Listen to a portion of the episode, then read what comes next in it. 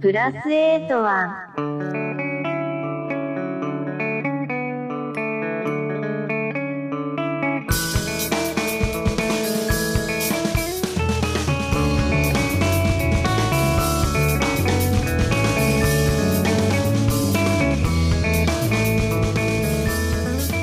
皆さん、o genki desu ka? Mario Jun desu. Mais 81 Código de Área do Japão, o podcast a serviço do intercâmbio Brasil-Japão e da cultura japonesa, está de volta neste mês de fevereiro para apresentar mais um episódio especial. Yoroshiku onegai itashimasu. Este podcast foi publicado no dia 15 de fevereiro e a versão estendida do podcast, que é exibido semanalmente no programa Você é Curioso, com Marcelo Duarte e Silvânia Alves, na Rádio Bandeirantes. Eles são meus padrinhos queridos, né? Então, todos sintonizados no Dial 90.9 FM e AM 840 kHz São Paulo, todos os sábados a partir das 10 horas da manhã. Lá produzimos podcasts mais curtos de 2 minutos de duração sobre curiosidades do Japão. Bem, o Mais 81 Código de Área do Japão está disponível no Spotify, Apple Podcasts, Google Podcasts, Deezer, SoundCloud e outros agregadores de podcasts. Você digita Plus 81 e rapidamente você vai identificar o nosso logo bacana, que é o amplificador fazendo alusão ao número 81, porque 81 é o código de área do Japão. Você pode nos achar também pelo endereço do site www.plus81.com.br. Você será redirecionado na nossa plataforma de podcasts com todos os episódios que foram ao ar do programa Você é Curioso e também as versões estendidas como esta de hoje. Também estamos no Instagram para anunciar as estreias do podcast. Nos acompanhe por lá. Lá é Plus 81 Podcast, tudo junto. E para acompanhar o nosso podcast, é nada como um bom cafezinho.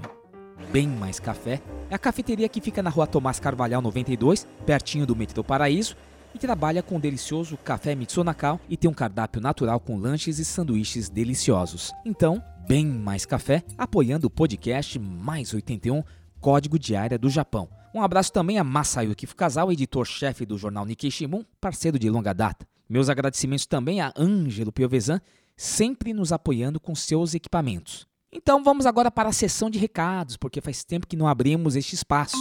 Quero mandar um abraço para Plínio Vidal, foi um grande cliente aqui do estúdio, professor Tatsuya Ishikawa da Associação Brasileira de Shogi, xadrez japonês, Michele Huang do Kendo, da, do, da Associação Osaka Nani Wakai, o diretor de fotografia João Meireu, Naomi Sato, grande amiga lá do clube, mãe da Tami, Dona Soninha Francisco, Cecília Saito de Baço, aliás, um abraço ao prefeito Manuel Rosa e também ao senhor Éder Campos da Rádio Capital de Baço, uma nova parceria com mais 81 Código de Área do Japão. Também aqui o Tikazawa, Dirce Shimomoto, presidente da Kibonoe, Casa da Esperança, meu amigo Ricardo Taira e o querido Nelson Nakamura, que sempre me dá um feedback, fez uma sugestão de pauta muito legal. Aliás, já recebi duas sugestões de pauta, isso é muito bacana para quem produz o podcast. Esse aqui é o retorno do amigo, do ouvinte que está prestigiando este novo projeto da IMJ Produções, porque quem tem amigos tem podcast.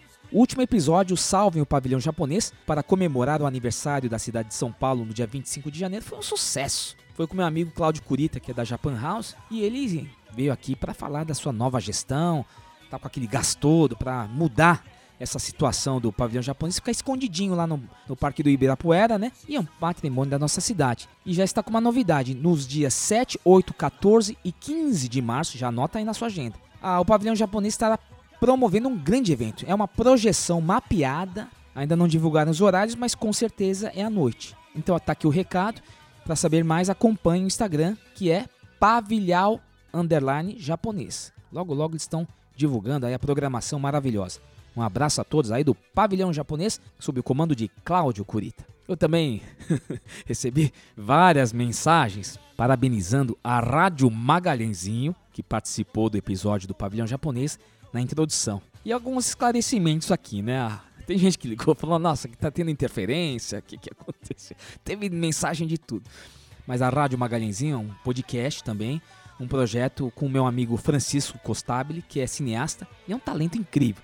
Ele faz várias vozes, ele fez a voz do Dr. Raul Alperso, né? Eu faço o Wislan Júnior, que é o radialista, né? E esse é um, um podcast muito interessante também, ele tem um, um contexto mais político também, mas assim é bem humorado. Então agradeço a todos também que prestigiaram a Rádio Magalenzinho. Eu estou recebendo ainda mensagens do pessoal que reclamando que o podcast é muito longo. Olha, esse episódio merece, ele é quase um audiomentário, né? E o podcast é o seguinte, você pode escutar em partes, você não pode não precisa escutar direto. Então você está lavando uma louça, você está fazendo uma caminhada no parque, né? Tá na esteira da academia. Olha, vou te falar uma coisa. Eu escuto um podcast chamado Xadrez Verbal, que fala de relações exteriores. Tem três horas de duração. E aí, nessa na, na, na, segunda que passou, que foi no dia 10, né? Agora vendo no calendário, São Paulo parou com a chuva, né? Fiquei 10 horas parado no trânsito. Foi tudo, o dia inteiro escutando noticiário e podcast. Xadrez verbal foi dois já, né? Depois Café Brasil, Troca o Disco, Mamilos, Braincast e por aí vai. Então assim, você vai escutando em partes, ou você escuta, então, fazendo exercício, limpando a casa, ou quando você ficar preso na enchente, né? Podcast você vai dando um jeitinho, no metrô também serve bastante. Mas, já há algum tempo que estamos elaborando um formato médio, algo em torno de 30 minutos, com mais música. A gente teve uma tentativa no número 2 do podcast do Mais 81, que foi do Led Zeppelin no Japão. Uma primeira experiência. Então, a partir daqui, estamos aí testando algumas linguagens e tudo mais para chegar em 30 minutos. Então, teremos dois minutos semanais na Rádio Bandeirantes, um episódio estendido aqui, de uma hora e meia, às vezes é uma hora e quinze, às vezes é duas horas, né? Como vai chegar esse aqui hoje. E teremos aí um formato médio, 30 minutos, que fica mais fácil para o pessoal que não, não, não tem muita paciência para escutar a versão estendida, tá certo? Mas de qualquer maneira agradeço os elogios, as críticas, é assim que faz o podcast crescer no Brasil. Então vamos ao que interessa, que é o 14 episódio, intitulado Entre Dois Idiomas, que é com a querida Ana Lígia Posetti, tradutora, intérprete e fundadora da empresa Komorebi Translations. Fique conosco até o final. Sasuku Mahirimashou.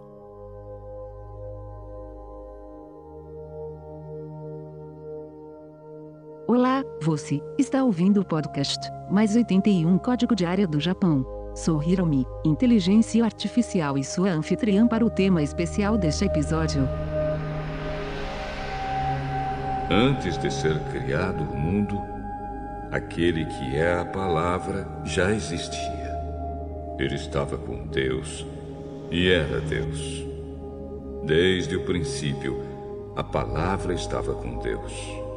Por meio da palavra, Deus fez todas as coisas, e nada do que existe foi feito sem ela.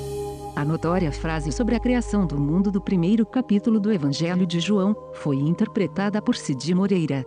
Desde os tempos imemoriais, o homem vem concebendo sua história com palavras e compartilhando a descrição de sua experiência com seus semelhantes.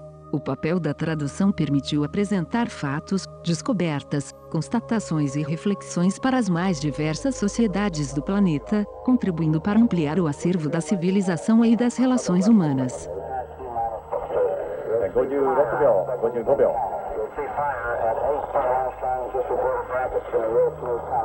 それから実際のロケットの点火そのものは発射の8秒前に開始されました Imagine a responsabilidade deste intérprete para transmitir ao povo do Japão a jornada do homem à lua em 1969.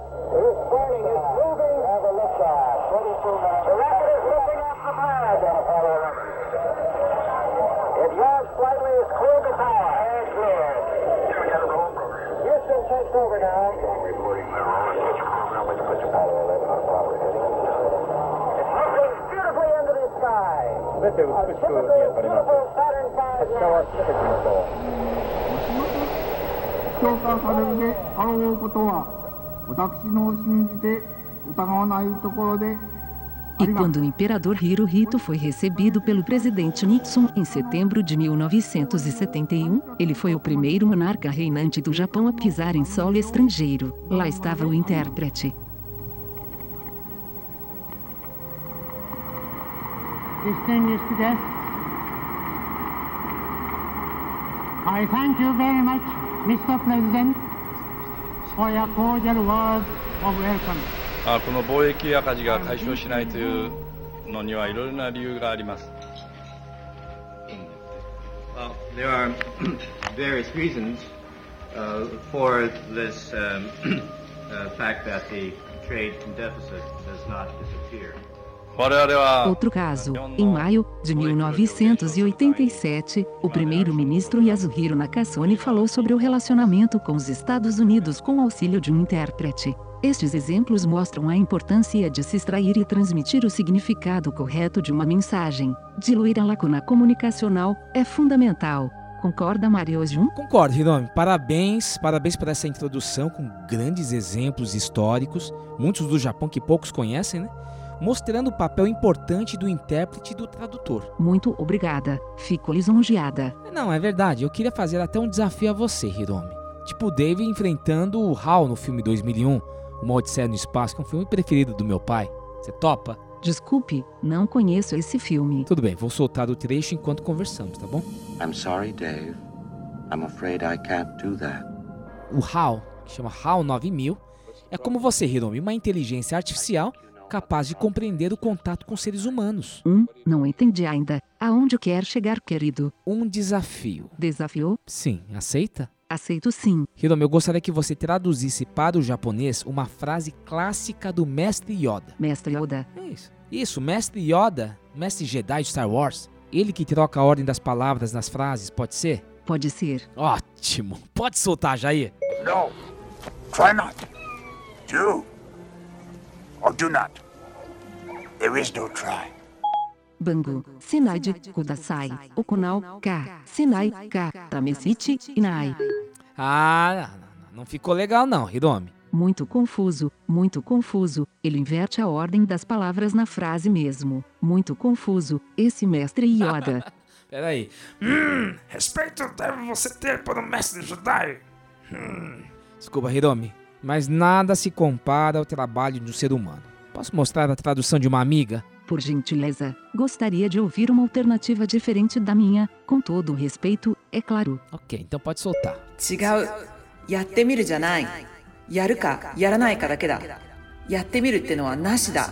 Realmente, ficou bem melhor do que a minha tradução. Possui muito mais profundidade, significado, sensibilidade e precisão. Não consigo entender como ela consegue fazer desta maneira. É, Hiromi, vivendo e aprendendo. Eu gostaria que você me acompanhasse neste 14 episódio, um episódio muito especial do podcast Mais 81 Código. Não, pera, não, não eu vou deixar para você, Hiromi. Faça as honras, por favor. Tá bem, o podcast mais 81 Código de Área do Japão apresenta o episódio Entre Dois Idiomas, com a tradutora e intérprete Ana Ligia Posetti. Use fones de ouvidos.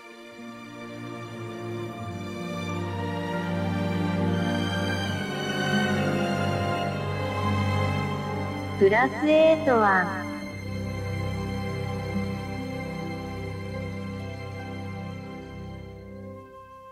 Estamos aqui diretamente dos estúdios da IMJ Produções em São Paulo. Estou muito nervoso aqui, porque é uma pessoa com muita bagagem cultural, com uma experiência maravilhosa, que é a Ana Lígia Posetti, intérprete, tradutora, está trazendo aqui essa, esse privilégio aqui para nós. Conhecemos mais o mundo da tradução hoje, né? Prazer conversar com você, viu, Ana Lígia? Ana Lígia San. muito prazer, o prazer é todo meu, na verdade. É, agradeço muito o convite de estar aqui, poder compartilhar um pouco das minhas experiências. Dar umas risadas aí Não, hoje vamos, vamos, vamos, vamos, a gente vai se divertir também. E você, eu quero fazer um, já fazer um desafio aqui. Eu ok, vou vamos lá. Aqui, eu vou pegar aqui e eu quero aqui usar, oh meu Deus do céu, um aplicativo que é um, esses aplicativos que a gente vai falar um pouco mais também de tradução, que as pessoas estão achando que resolvem tudo, né? Aí, ó. E não, justo na hora que a gente precisa, ele, ele não funciona. tá vendo? Mas tudo bem. Tudo bem. Ó, é esse aqui que eu usei, esse Voice Tra. Ok. Eu vou fazer um teste aqui. Beleza. Komorebi. Um dia de vazamento. Nossa! Chocante! Choto, Mateo! Que é isso, meu Deus? que Ah, horror! O que, que é Komorebi? Que é o nome da sua empresa? Sim, é, o nome da minha empresa é uma, uma daquelas palavras que são ditas intraduzíveis, né? Que na verdade são palavras que não têm uma tradução exatamente igual a um outro idioma, né? Por exemplo, sei lá, água tem, né? Mizu, água. É algo que você tem uma equivalência exata. Mas komorebi é uma palavra poética é, que só existe no japonês e que significa aqueles raios solares que são filtrados pelos Nossa. galhos e pelas folhas da árvore e formam aqueles brilhos entre as folhas, né, entre os galhos. Então, naquele dia, né, ensolarado, que você deita assim embaixo de uma árvore e olha é, para cima e você vê aqueles brilhos sendo filtrados pela, pela própria árvore. Então, é uma palavra super poética, né, Lindo. que tem que não tem exatamente uma equivalência aqui no Brasil. Então, quando a gente se depara com esse tipo de palavra, a gente tem que, você vê, uma explicação É lindo, longa. é que- cinematográfico, é, né? exato, que tem muitos aspectos culturais ali por trás, né, de dessa poética que tem é, no idioma japonês. Aí eu tava me segurando, porque eu tô esperando essa semana toda pra saber o que é komorebi.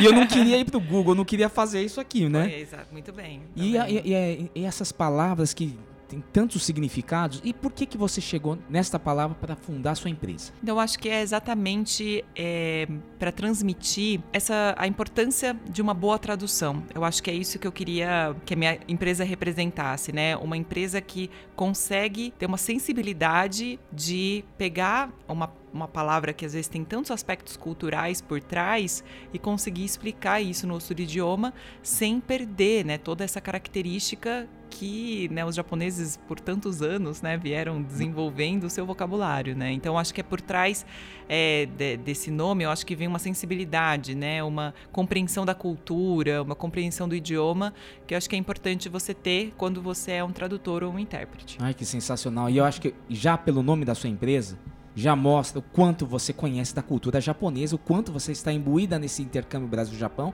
através do seu trabalho, né? Então, queria que você agora. É, é, é mais aquela, aquela pergunta que eu tô já. Depois que a gente fez aqu- aquela pré-pauta, né? Sim. Saber a sua história. Sim. Como é que começou tudo isso, Ana Lígia San? Bom, as pessoas sempre me perguntam, né, por que, que eu falo japonês, ainda mais porque eu não sou descendente é, de é, não sou Nikkei, né, não sou de- descendente de japoneses, mas é, o motivo, a minha conexão com o Japão se dá por conta dos seis anos que eu morei lá durante a minha infância. É, depois eu estive lá por mais dois momentos, é, períodos longos, né? Que foi em 2010, quando eu fiz um ano é, de intercâmbio lá na Universidade de Waseda, é, no departamento Nossa. de economia, que a minha formação, eu sou economista, e a Unicamp tinha, né, na época, uma parceria com a Universidade de Waseda, então eu fiz um ano é, do curso de economia lá no Japão, e depois, no período do meu mestrado, em 2015, que eu fui buscar materiais da minha pesquisa, que eu também, meu mestrado é em História Econômica, e eu fui Nossa. mais pro lado do Japão também, e foi um período que eu passei lá buscando materiais. Então, essa, essa é a minha conexão, assim, é, com o Japão. E falando um pouco, né, da, da minha conexão, assim, com o idioma, né, de uma forma geral, é porque eu acabei continuando os estudos, né? Mesmo depois de voltar pro, do Japão, é, eu continuei estudando japonês. Então, isso me ajudou muito a hum, manter o idioma, né? E falando um pouco da, da minha desse período, desse meu período no Japão, né, do, do porquê que hoje eu vejo assim que eu trabalho com tradução, com interpretação, é claro, muito muito vem de- dessa minha experiência no Japão, porque eu acho que quando eu penso no Japão ou no idioma, né, e tudo mais, eu tenho um sentimento muito grande assim de gratidão, porque eu vejo assim que graças a todas aquelas experiências que eu tive no Japão na infância, eu tenho a minha profissão hoje, eu consigo, né, é, trabalhar hoje. Eu vejo assim que as mem- minhas memórias do Japão elas são muito positivas. E a minha infância foi lá. Eu vejo dessa, dessa forma, né? Nossa senhora. Então, por isso que eu tenho esse carinho muito grande, né? esse essa consideração muito grande. Poder trabalhar como tradutora, né? Intérprete é algo que é uma realização Esse- mesmo. Essa palavra gratidão que você fala é o kansha? Isso, É isso é, que um não- cancha. é- que é um- Isso. é forte também, né? Isso, exato. Nossa. E, e que às vezes, muitas vezes, eu até falo duas vezes, né? Eu falo tipo assim, ah, cancha, cancha. É. Ana Lígia, por que, que você foi pro Nihon quando criança? Agora fiquei curioso. É, é. É, então, pois é. Meu pai era jogador de futebol e ele jogava aqui no Brasil. É, o último time que ele jogou aqui no Brasil foi no Comercial de Ribeirão Preto. Ele era goleiro. Nossa. E a gente foi pro Japão pra, na verdade, no início ele tinha um contrato de um ano só. Isso- isso que em- ano que foi? Foi em 1993. Então foi bem no comecinho, tanto da onda, né, de, de brasileiros indo para o Japão, como do futebol japonês É. de uma forma geral, né? Foi bem no, no começo da J-League É. e chegou, os japoneses estavam muito assim empolgados com o futebol, né? Então é, foram vários brasileiros naquela época pro Japão e é engraçado porque tinha essa visão, né, do, do tem ainda hoje, né, dessa visão do país do futebol.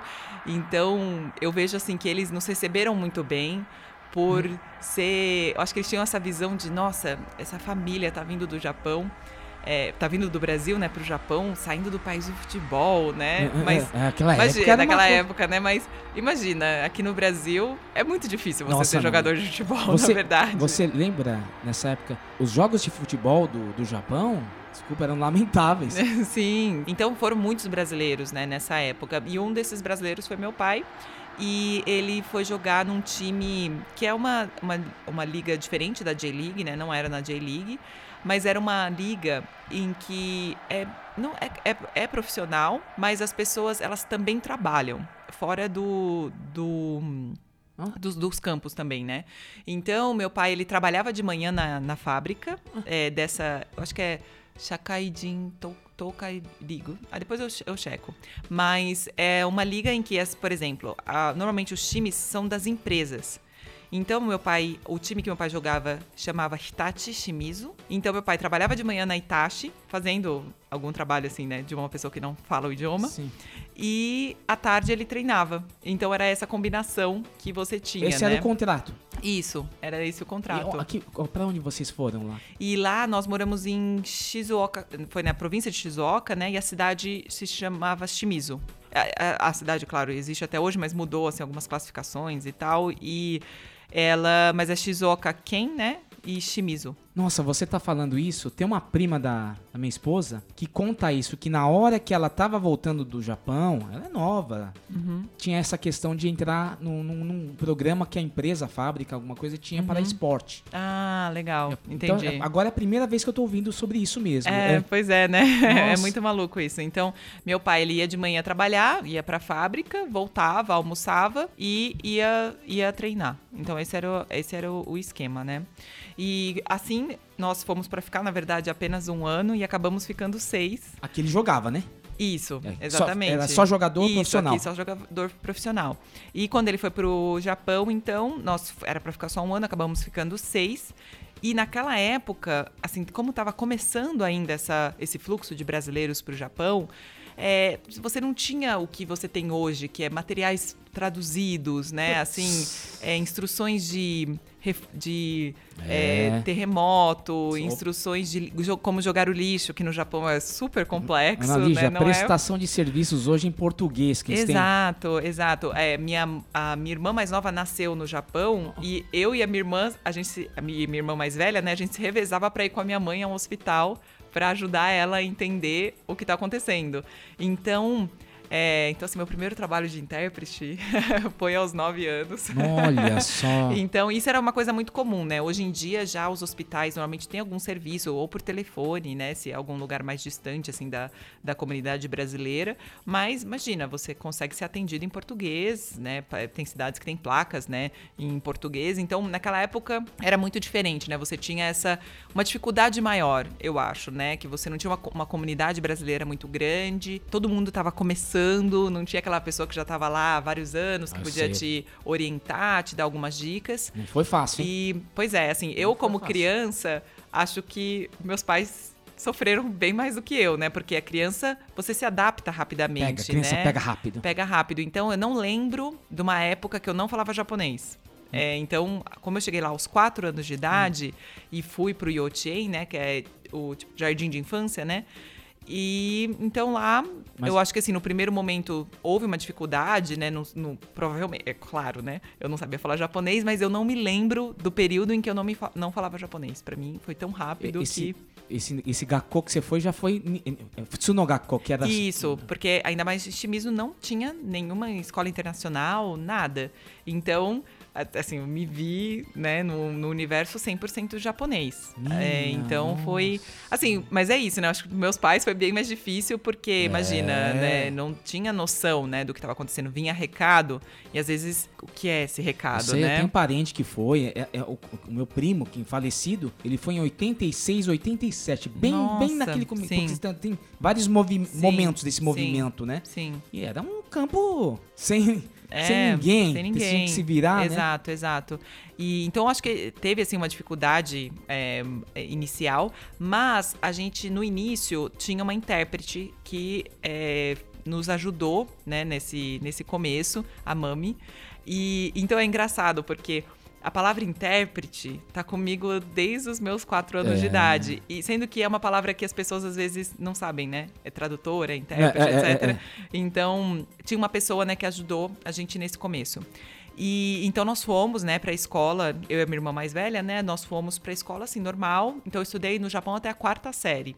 E não tinha distinção. A gente não podia, por exemplo, levar colher, porque a gente não podia, não conseguia usar o hashi no início. Nossa. Eles sempre falavam não, é, são as mesmas regras para todo mundo.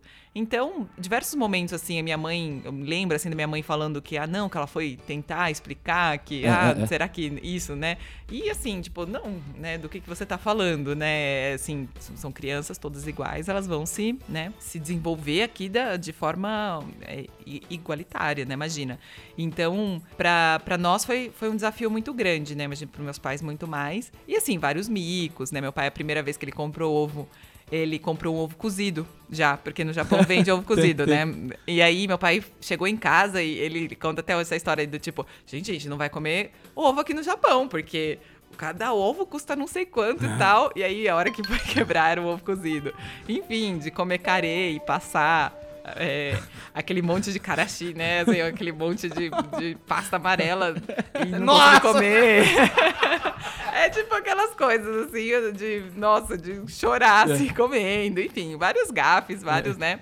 Mas eu vejo assim que nesse contexto, mas eu acho que assim, o que, o que me faz assim ter essa, essa gratidão, né, esse cancha pelo Japão, é porque a gente foi muito bem recebido lá. E isso é muito maluco, porque hoje em dia ainda tem, o Japão ainda tem muitos problemas de Sim. xenofobia, Sim, né? sim. Tem muita dificuldade ainda de lidar com o estrangeiro, enfim, por toda a sua história de, né, sempre uma ilha muito Isso. fechada, né, se abriu para o mundo no final do século XIX. Então existe, eu sei que tem alguma coisa, um aspecto cultural, né, está mudando, mas ainda é, tem essa é, preconceitos, enfim. Só que eu, eu fico impressionada assim com as pessoas que, que faziam parte da nossa vizinhança. Como elas eram cabeça aberta, assim. Eu, eu fico impressionada. Ainda mais em Shimizu, que é uma cidade que não é muito grande, né? Assim, eu tenho contato com as pessoas até hoje, que eram É nossas verdade? vizinhas. Sim, porque elas... Aliás, desculpa, sua mãe também trabalhava? Então, minha mãe fazia aqueles arubaitos Ah, sim. é, para conseguir. pra gente poder estudar, né? Na verdade, nas escolas públicas, eu acho que o pai e a mãe tinha que estar trabalhando Sim. para precisar, para poder ir no, no Roikusho, né? Que é Uhum. essa, que é a escolinha. Minha mãe precisava estar trabalhando. Então, ela fez vários trabalhos assim. Teve uma época que ela trabalhava em casa, que era, sei lá. é, chegava as peças do carro e aí ela tinha que pôr um pininho, eram umas coisas assim. E depois ela trabalhou fora também, mas tipo sempre aqueles trabalhos tradicionais que os brasileiros faziam É. lá, né? Fábrica de peixe, alguma fábrica, né, de, de peça, tudo É, mais. que eu tô perguntando isso se- porque quando você vai pra escola, você foi aquela aluna típica japonesa que vai todo mundo andando sozinho. Isso, já, isso. Já pequenininha você aprendeu a andar sozinha com a Isso, turma. Exatamente, Que aqui é- exatamente. ninguém imagina isso, não. né?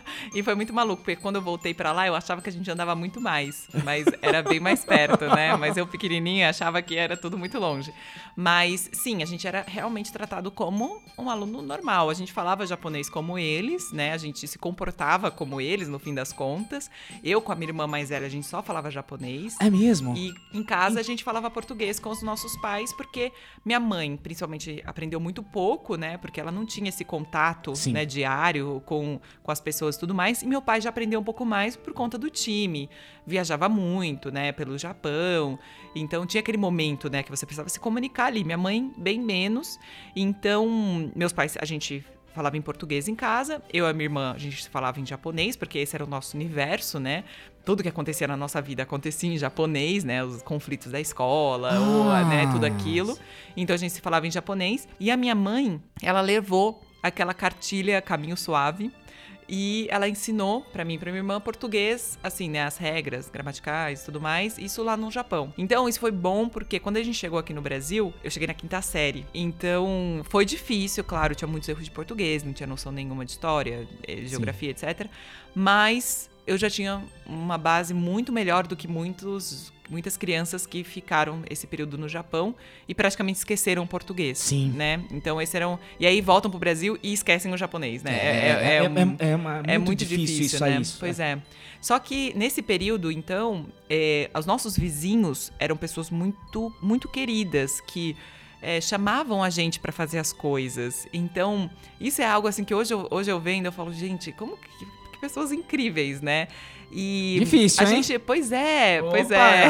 mas complicado também, né? Pois é, então. Muito é, desconfiado, como- né? Até Isso. pegar, olha só. Exato, Não então. é aquela coisa, desculpa, só você tá, tem uma xícara de açúcar? Não, é assim, né? Não, é super, é super difícil. dá- dá- dá- é, Opa. exato. Então, mas tinha assim essa, essa percepção, né, de que meu pai tinha vindo jogar, né, pelo Hum. time, etc. Então, acho que tinha ali por- pelo lado deles também uma visão muito positiva da nossa, né, de que nós estávamos ali porque nós fomos, digamos assim, chamados para estar ali, Certo. né? Não parece que a gente não era intrusos, digamos Uhum. assim, né? A gente não estava ali roubando o trabalho de ninguém. É. Talvez tivesse esse aspecto assim aí, por com- trás que vem um pouco do preconceito, né? Como você acho que falou, talvez tem o, o clima do J-League, né? é isso, tinha essa coisa do futebol e tudo mais. E então a gente tinha ali uma infância, eu, eu, pelo menos tive uma infância muito livre, porque, claro, tem uma segurança muito maior, né? E a gente brincava na vizinhança e os nossos brinquedos, onde a gente deixava, no dia seguinte estava lá, a gente, né, era só colocar o seu nome, que É. né, é seu aquilo, ninguém vai pegar. Então existia, né, essa coisa muito muito próxima, né, entre eu, a minha irmã e as crianças ali que moravam no bairro, da escola e tudo mais. Ainda mais que no Japão, é, você vai para escolas públicas de acordo com o bairro, né? Hum, hum, então sim. você tem uma proximidade, né? aquelas crianças que moram no seu bairro estudam na mesma escola e tudo mais. E as pessoas chamavam a gente para ir na casa delas. É, elas levavam a gente para passear. Era muito Ah, maluco, é? assim. Pois é. E. Inclusive, Olha, até arrepio, é, inclusive é, teve um casal de, de japoneses que vieram pro meu casamento. Então eles vieram, ficaram tipo dois dias aqui no Brasil pra vir no meu casamento. Verdade, isso. Sou amiga do- da filha dele, do filho dele até hoje. A gente brincava, né, pequeno. E ele veio trabalhar uma época no Brasil, então a gente se reconectou muito e tal. Mas mesmo assim, antes a gente, em 2010, quando eu estive lá, fui pra casa deles. é, A filha dele foi me visitar em Tóquio. Foi uma coisa assim. Não sei, é muito maluco, né? E inclusive eu Nossa, tive. que elo, Pois isso, é. que lindo. Pois é, então tenho assim um carinho muito Olha, tá grande, até- né? Uma, uma gratidão muito grande pelo Japão. E eu tive um Dichan e uma Bachan também, que é algo que, assim, pra Contou? mim é maravilhoso, que é essa experiência de ter um Dichan e uma Bachan. おば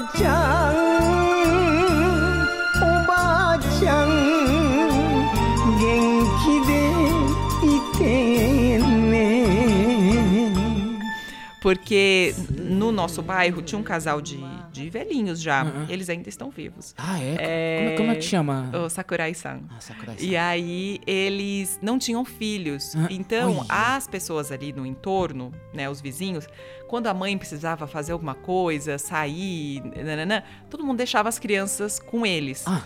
E eles eram assim muito queridos, assim muito muito fofos com, com crianças, né? Eu não sei porque eles não tiveram filhos, talvez não, não, puderam ter filhos, mas assim o carinho que eles tinham, que eles tinham, né, pelas crianças de pessoas desconhecidas, era assim um negócio maravilhoso. Porque em Shimizu tem aquele negócio de você comer o morango do pé, sabe? Você vai numa Hum. estufa de, de- que tem morangos, né? E aí você pega um potinho de leite condensado e vai, pega o morango do não pé, é? molha no leite condensado e come, e é que você come à vontade. Nossa. Então eles levavam a gente pra, pra comer, né, assim, morango. Let me take you down, cause I'm going to Strawberry Fields. Eles le- levavam a gente pra passear, é, cuidava da gente. Várias vezes eles iam fazer hotokeki, que é tipo aquele um bolinho que você faz numa chapa. sim. É, imagina, é, não, não teria, é, não teria oportunidade de fazer isso jamais, né? Então eles faziam tipo festa de hotokeki na casa deles, aí chamava a gente, ah, vamos na piscina, ai, vamos fazer isso, ai, vamos fazer aquilo. Então era uma pessoa assim. E tem muita Kodomo? Tinha muita criança? Tinha, tinha muita criança. Vocês, a turma, e... Era uma turma que a Isso, Sakura-san cuidava, Isso, vamos dizer. entre- é, exatamente, né? Quando precisava de alguma coisa, né? E aí era, era, era surreal, assim, porque, sei lá, eles compravam algum doce, e aí às vezes eles passavam do mercado e, e batia na porta da nossa casa e tipo, ai, comprei esse doce, é gostoso. Ou, sabe, uma- um carinho, assim, né? Muito grande com a gente. E ficou isso, né? Então, assim, eu acho que a gente foi, no Japão, a gente foi muito bem recebidos. É, a gente passou por, um, por, por esse processo de adaptação. Eu sei que para os meus pais foi mais difícil, enfim, foi escolha deles, né? E De adultos, mais, né? É adultos, diferente. O choque diferente. cultural é muito grande, Com viu? certeza.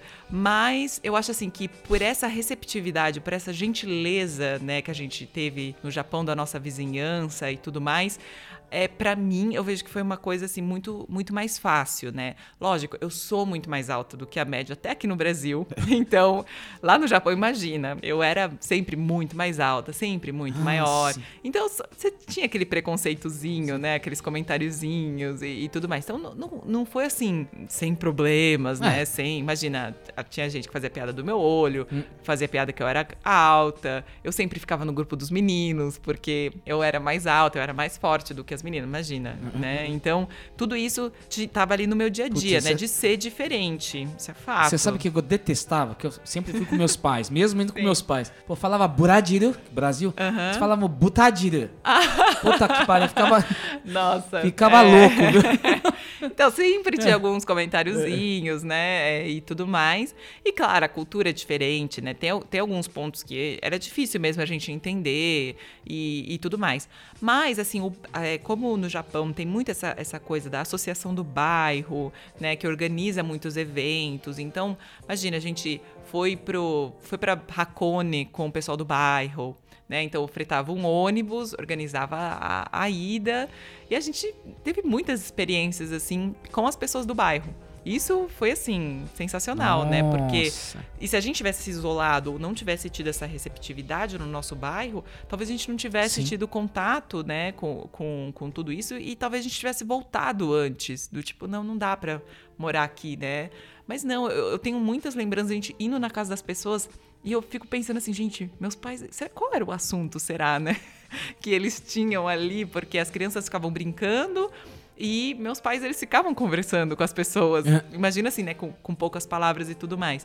Mas, pra você ter uma noção, o, o- tem essa vizinha que, inclusive, veio no meu casamento, ela comprou um dicionário de português e ia na casa da minha, dos meus pais, né? Quando a gente tava Nossa. na escola. Assim, tipo, sabe? Tal palavra. Ah, queria falar sobre tal, tal coisa, Ah. tal, não sei o quê. Então, um esforço, assim, que eu fico, assim, impressionada, né? Com, com essa receptividade que as pessoas tiveram com a minha família. e nessa época, o que, que você assistia? O que, que era da, da sua infância, então? De, Olha... Desenho, omochá? Nossa, muito. É, eu acho que tinha muito é, Sazae-san... Sazai de gozaimasu! Né? Nossa, e é. Tibimaru Kochan, que é de Shimizu. Ah, é? Ela é de Shimizu. A, a criadora do Tibimaru Kochan é, é de Shimizu, então... Se passa em Shimizu, né? né? Nossa o... senhora! É, então era algo, imagina, era um... a, a, gente ali, né? Nosso dia a dia, né? E o resto você, de, de praxe, sim, Doraemon. Sim, claro, né? sim, né? claro, Sailor Moon.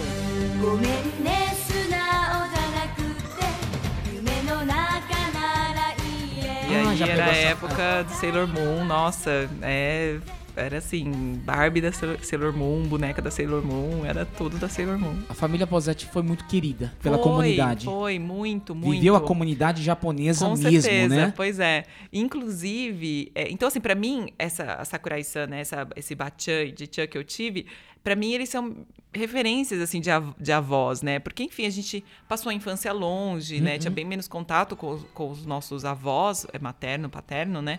E, e- foi surreal, assim, porque... E a gente sempre manteve contato por carta. Então, Sim. porque, né, enfim, Era essa, é, é. 99, foi quando o ano que a gente Verdade. voltou. Então a gente regularmente escrevia carta, mandava foto. Telefoncado, que era Isso, caríssimo os exato, cartões. exato. Nossa tinha Senhora. que né, combinar o Acabava. horário. É, tinha que combinar o horário de se É. ligar, etc. Mas a gente, todo final de ano a gente ligava pra eles. E aí, todo ano, é, aí a- eles falavam assim: ah, fala pra sua mãe falar alguma coisa que eu tô com saudade da voz dela. E a minha mãe, assim, tipo, Puxa ai meu Deus, eu não vida, sei viu? falar nada. E aí ficava assim, tipo, Sakurai-san, Genki desu tal. E eles ficavam super felizes. Enfim, assim, uma coisa assim maravilhosa, né? E com todo esse carinho, né, que a gente recebeu, então a gente manda- mandava sempre, né, se comunicando por cartas, mandava fotos, enfim. Em 2010, eu passei um ano lá, né, estudando na universidade é, e eu morava num dormitório em Tóquio. E assim que eu tive a oportunidade, eu fui visitá-los, né? Fazia, Sim, né, sim. praticamente 11 anos, acho que é, né? 11 anos que a gente nunca mais tinha se visto e tudo mais. E aí, Mário, você não- sabe aquele um amor assim, um carinho que surreal, assim, que eu falo assim, gente, como que essas pessoas conseguem ter esse sentimento por uma pessoa estranha, né?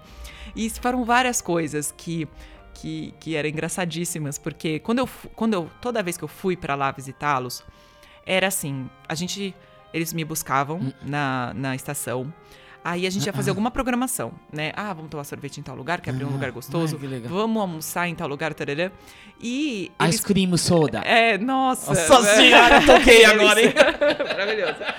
E aí, eles sempre faziam várias programações comigo. E era muito engraçado, porque ela queria ir passear comigo, assim, no bairro. Ah. E aí, passava lá no parque, com os outros, os outros velhinhos jogando bote e tal. E ela ia lá, Ah. tipo, me apresentar, mega orgulhosa pra todo mundo. Verdade, E isso era muito fofo. nossa. E aí a gente sempre, eu falo assim, gente, olha o que é memória, né? Um afeto. A gente sempre é, passava no mercado porque ela precisava comprar as coisas pro meu café da manhã. Porque desde aquela época ela sabia que o nosso café da manhã era pão, É, manteiga, leite e tal. Então ela tinha que passar no mercado pra comprar as coisas pra mim. Não era só o assa, Não era, não era açagohan, eu não ia comer açagohan na casa Nossa deles. Senhora. Então imagina, aquela senhorinha fazendo tipo um lanchinho pra mim de ovo, é, pão, manteiga, tal. Eu falava, gente, eram umas pessoas assim muito evoluídas. é muito Nossa, louco isso, né? aberta. Cabeça aberta. E aí, eles me mandavam assim praticamente mensalmente é, uma caixa com comida, com coisa assim, porque lá no Japão o Takyubin, que é o Sim. correio, é, é muito eficiente, né? É, então, é, é. às vezes ela fazia tipo geleia de morango, ela congelava e me mandava pra Tóquio. Porque você chega, Nossa chega em questão de horas, É. né? E todo mundo no meu dormitório ficava assim, Ana, quem é essa pessoa que te manda coisas assim? Aí na época da Mikan, da, da mexerica, era uma caixa Gostoso, gigante. né? Aí eu distribuía pra todo mundo. E eu falava assim, ah, meu Dichan, meu Bachan. É. E aí todo mundo ficava assim, como assim, né? E aí todo mundo ficava muito impressionado, porque eles, sei lá, me mandavam assim uma caixa com um monte de cup noodles. Aí eles falavam assim, Ana, esse daqui é pra você que tá estudando muito, assim, Ai. aquele momento que você fica com fome à noite e tal, você toma que é quentinho, né?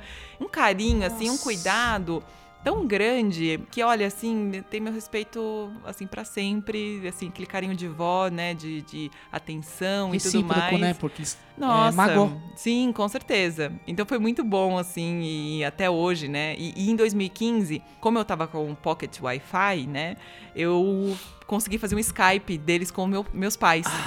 e aí, nossa, meus pais choraram, eles ficaram super emocionados, porque fazia, então, quase 20 anos que eles não se viam, né? Nossa. E aí poder se ver, assim, né? Foi uma, uma coisa, assim, surreal.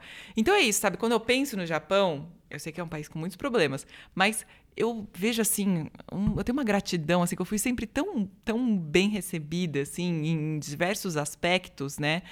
Que eu tenho muitas boas lembranças, né? Eu me, eu me vi salva em, em vários momentos, né? Eu acho que essa é a palavra. Inclusive, em 2010, quando eu passei um ano lá, você pensa assim, né? É, o único ponto da, da vantagem, entre aspas, do intercâmbio entre a Unicamp, que é Uhum. onde eu estudei economia, e a Universidade Waseda é que, como a Unicamp é gratuita, Uhum. eu não precisaria, claro, pagar nenhuma taxa da universidade lá no Japão. Mas fora isso, não tinha nada. Então não tinha bolsa, não tinha auxílio, não tinha nada. Então eu. Meu pai, né, tinha que me bancar lá, Sim, mas sim, sim. meu pai falou: olha, é morar em Tóquio, em Shinjuku. Shinjuku? Shinjuku? Nossa, Porque é onde fica fervo, a Universidade de Waseda. E eu morava bem próximo, assim, da, da universidade, num dormitório para estrangeiros. E então era tudo muito caro.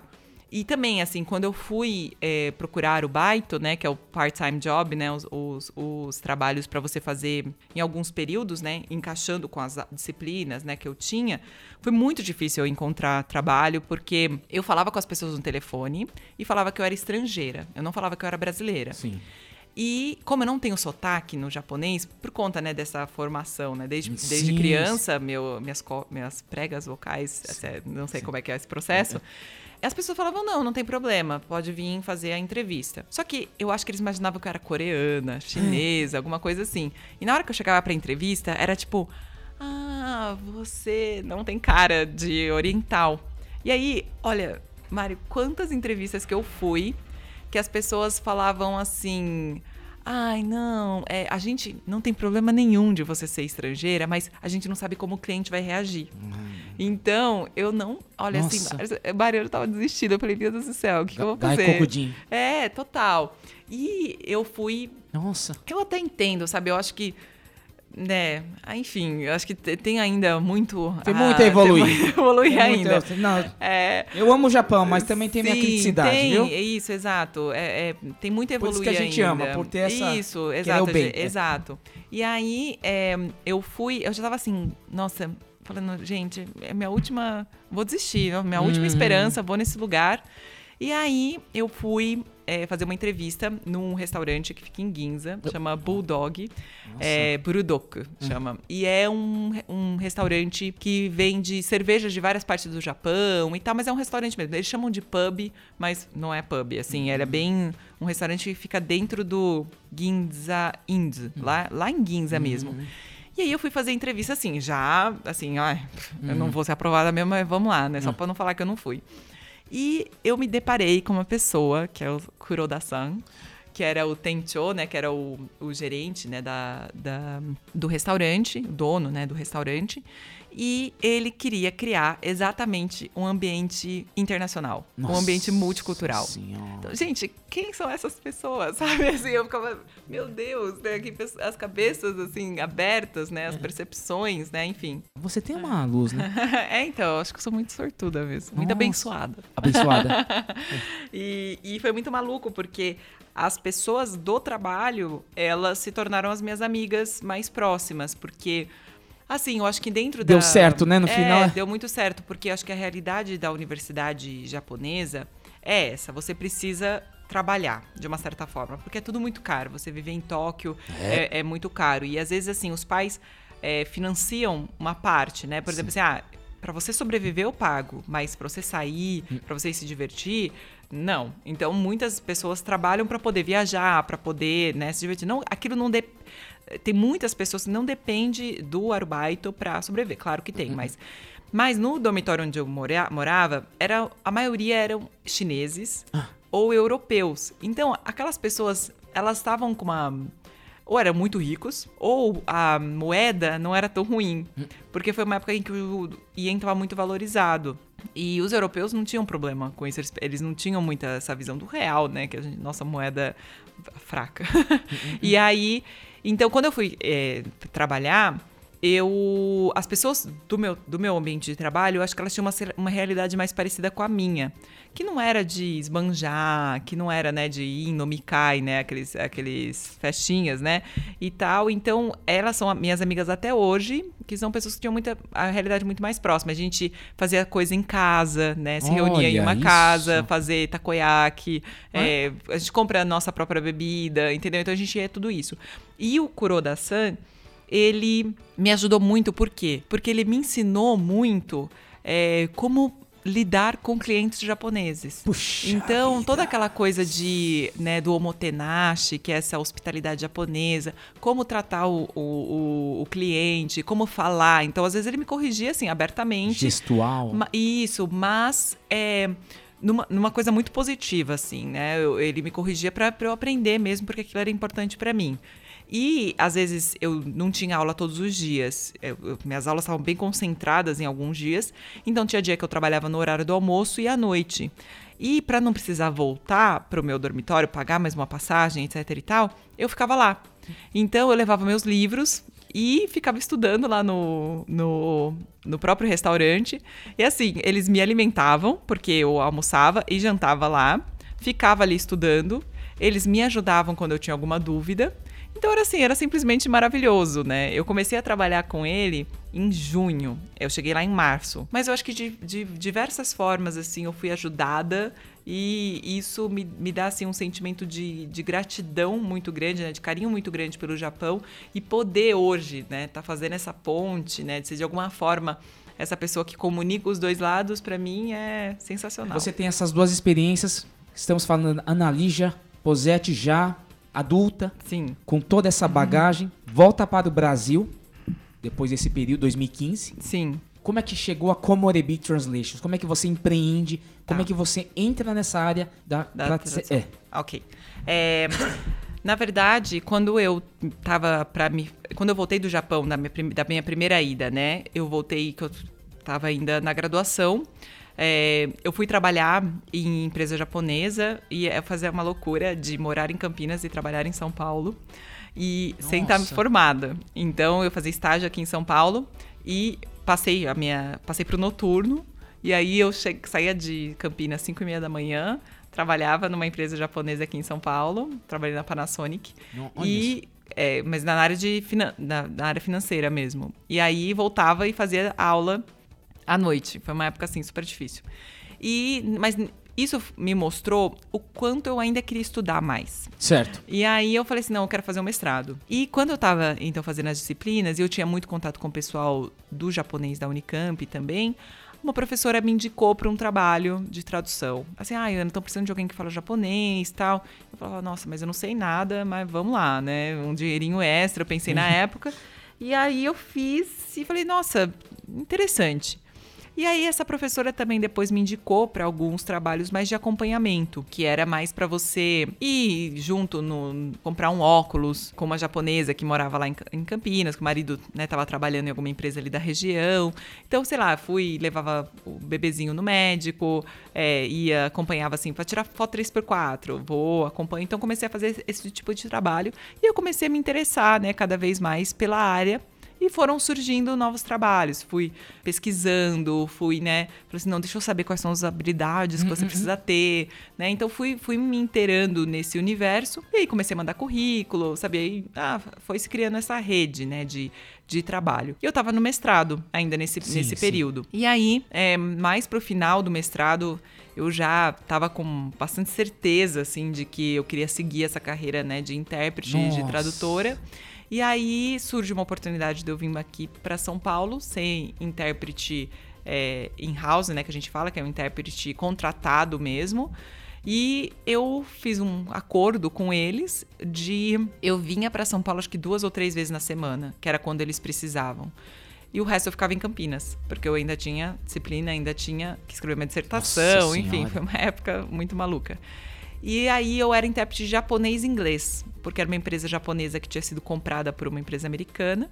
E todas as reuniões tinham se transformado em inglês. E o presidente não falava nem português, nem inglês. Então eu era intérprete, intérprete dele. E foi no final do, de 2015. E aí eu defendi meu mestrado é, em 2016. Continuei trabalhando nessa empresa até agosto, um pouquinho antes de agosto. Isso já em que ano que? 2016. 16. E aí, depois que esse japonês eh, foi embora, aí eu comecei a trabalhar por conta, por conta própria. E aí eu já fui, comecei, comecei a, né, já, já trabalhava muito, muito tempo, assim, como intérprete e tudo mais, mas foi a partir, assim, de 2015 que eu entrei com mais força, assim, já, já, o embrião, assim, tipo, da minha empresa surgiu em 2013, né, que foi quando eu comecei ah, os trabalhos e tudo mais, eu já tinha essa vontade de ter uma empresa, né, e tudo mais. E aí, eu logo já começaram a surgir alguns trabalhos e tudo mais.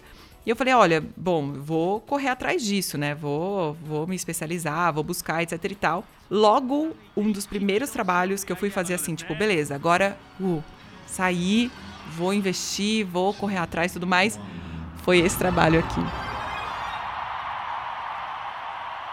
土管から出てきたのは安倍首相です É, é o primeiro-ministro? Sim. Você aqui, Ana? Sim. Eu já interpretei o Minha primeiro-ministro nossa japonês senhora. que ele veio. que ele veio. É, O Abe-san. É, que ele veio para o encerramento das Olimpíadas. Puxa e aí vida. foi bem, casou Mario assim, Bros. bem. É, exatamente. Casou, eu fui pelo Itamaraty e, né, fiz ali uma. Foi uma, uma coisinha assim bem rápida e tal. E, mas eu fui intérprete do lado brasileiro, né? Porque eles sempre trazem intérprete, enfim, tem toda um- uma coisa oficial. Mas foi ali, tipo, uns minutos que eu fiz essa interpretação. E, mas nessa época eu já estava muito inserida no, no meio, né? Então, assim, desde a época do mestrado eu já comecei a pesquisar muito, já fui em congresso, né? Tentando Ah, entendi, né, correu. participar das associações, né? E aí as coisas começaram a, a aparecer, assim, de uma forma geral. Indicação, corri atrás, mandava currículo, trabalhei muito por agência, né, de tradução no início Ah, da sim, carreira. E, e aí foram surgindo muitos trabalhos, assim, eu trabalhei muito bem, assim, 2016 até hoje. E foi uma coisa que foi dando certo, né? Então, acho que era para ser mesmo. Que sensacional. e aí você chega nesse momento pra gente fechar esse bloco. E tem essa cena, pra gente já entrar nessa parte da arte, da tradução, Sim. né? Aquela coisa. Que é quando a gente fala Lost in Translation, na hora a gente lembra do filme. Sim. Né? Como é que é? o- Como ele chama? Murphy? Como é que ele chama aquele ator?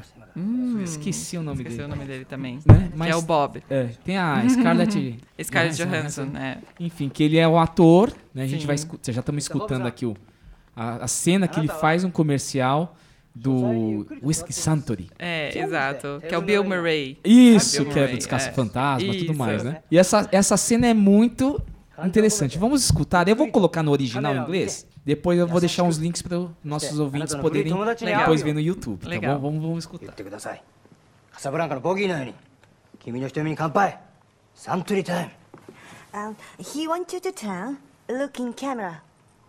Okay? That's all he said? Yes. Turn to camera. O que, que você pode tirar desse trecho? Olha, aquela cena é, do filme, eu acho que é uma, uma cena que acontece mais do que deveria, né? Mas eu acho que é uma cena que, é, infelizmente, é comum quando você não está trabalhando com um intérprete profissional. Então, eu acho que essa é uma questão, assim, muito importante. Por quê? Porque o trabalho do intérprete, você não tem que adicionar nada, você não tem que eliminar nada, você não tem que mudar sentido de nada. Você tem que ser uma pessoa assim, é quase que imperceptível, né, ali naquele, naquele ambiente. Lógico, tem momentos em que você não traduz tudo, né? Porque não se trata de traduzir palavras, mas ideias. Mas aquele caso é, é- é muito grotesco, né? Acho que é muito, é muito um extremo, né? Muito. Mas eu acho que ele acontece. Esse, é- esse é um, um- um problema. E eu acho que quando você não está trabalhando com intérprete profissional e muitas vezes a pessoa acaba usando como intérprete aquele funcionário que também fala o, o idioma, eu acho que é onde esse, esse tipo de problema acontece. Você perde nuance, você perde informação, você, imper- você perde instrução. Ali a pessoa, você perde tudo, né? Assim, todo o direcionamento que, que um diretor né, de, um, de uma propaganda né, tá fazendo ali, que tem tantas nuances, tantos aspectos. Subjetivos É, pra caramba, né? Toda uma mensagem que ele quer passar e que o intérprete não consegue, é, por falta de vocabulário, talvez ali naquele caso, né? é, porque eu acho que a pessoa era japonesa, né? Então ela estava entendendo com certeza tudo o que o japonês estava falando, mas talvez uma falta de vocabulário, ela não conseguisse, né? Falta de vocabulário e falta de técnica, É, né? Na é. verdade. Porque ali, esse é um ponto que as pessoas às vezes confundem, né? Que acha que esse, esse tipo de interpretação é fácil. Mas ali, no caso, a pessoa tinha que estar tomando nota, anotando tudo, E né? tem técnicas. Isso, exatamente. É, e, e você, para você, então, passar exatamente o que a outra pessoa está É falando. uma interpretação simultânea. Eu vi uma. Tem dois tipos, que o consequente, né? É, consecutiva, isso. E nesse do, do, do Lost in Translation, dessa cena, apesar de ser uma caricatura, Sim, que o Bill sim. Murray é muito gozado, Sim, aquela sim, cara sim. dele, né? Santori Time, Sim, né? sim. O que eu falei, essa tradutora era Wakatenai no. O que que o diretor, o Kantoku, Sim. queria passar, porque o, o diretor, essa parte artística que eu também acostumar, ele tem que passar Ele tem Isso. que, o ator tem que imaginar para ele passar toda aquela sensação. Sim. Mas ela eu acho que é uma pessoa que simplesmente estava ali na equipe e fala inglês um pouco, né?